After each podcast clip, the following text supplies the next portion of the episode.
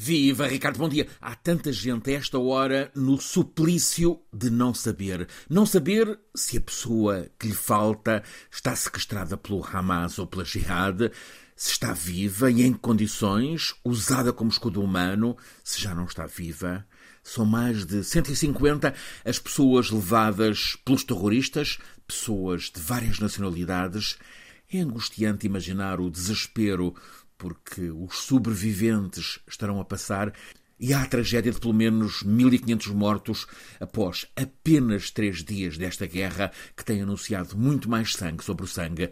Ao sobressalto europeu com a guerra na Ucrânia, junta-se agora esta outra guerra que no imediato a suplanta em atenção e incerteza sobre as consequências. É uma guerra numa região que a diplomacia persistiu nestes últimos 20 anos em desprezar, apesar de o conflito ser crónico, com várias décadas, um descaso que gerou tantos ressentimentos e ódios que são ingrediente para que a revolta seja explorada em terrorismo sempre cruel, intolerável, mas repetido. O 11 de setembro, aquele dia de infâmia em 2001 com a Al-Qaeda a surpreender o mundo com o ataque a Nova York e a Washington, levou na retaliação a uma guerra sem fim.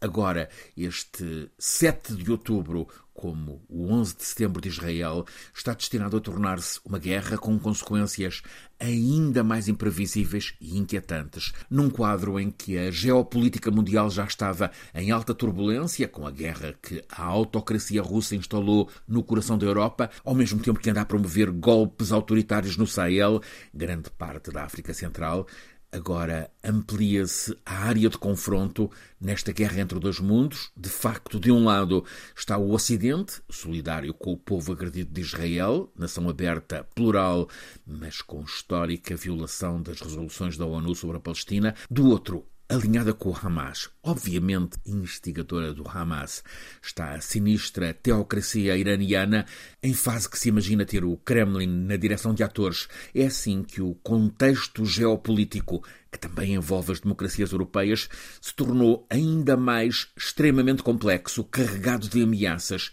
e com muito sofrimento, Israel, nestas últimas horas, já montou o cerco militar intenso, fortemente armado, a Gaza.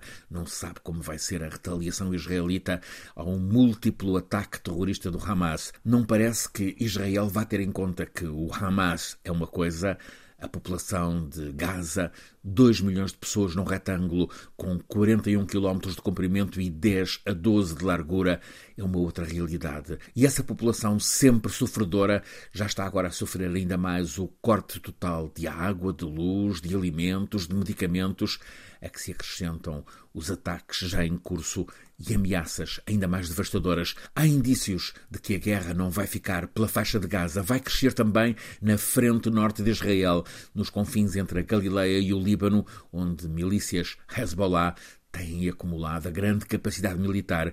Esta enorme incerteza instalada já tem várias certezas. O preço do gás natural a disparar 10%, a inflação perante cenário de crítica recaída. A literatura tem citações bondosas sobre a retaliação. O grande argentino Jorge Luis Borges escreveu que não há melhor vingança que o perdão. Mas sabemos que a realidade não está para essa generosidade. Shakespeare, mestre no conhecimento da alma humana, mostra-nos no Otelo como a vingança é um sentimento natural, uma resposta reparadora. A grande questão é que há muito sofrimento pela frente a recair sobre pessoas que nada têm a ver com o ataque terrorista do Hamas, a recair mesmo sobre todos nós.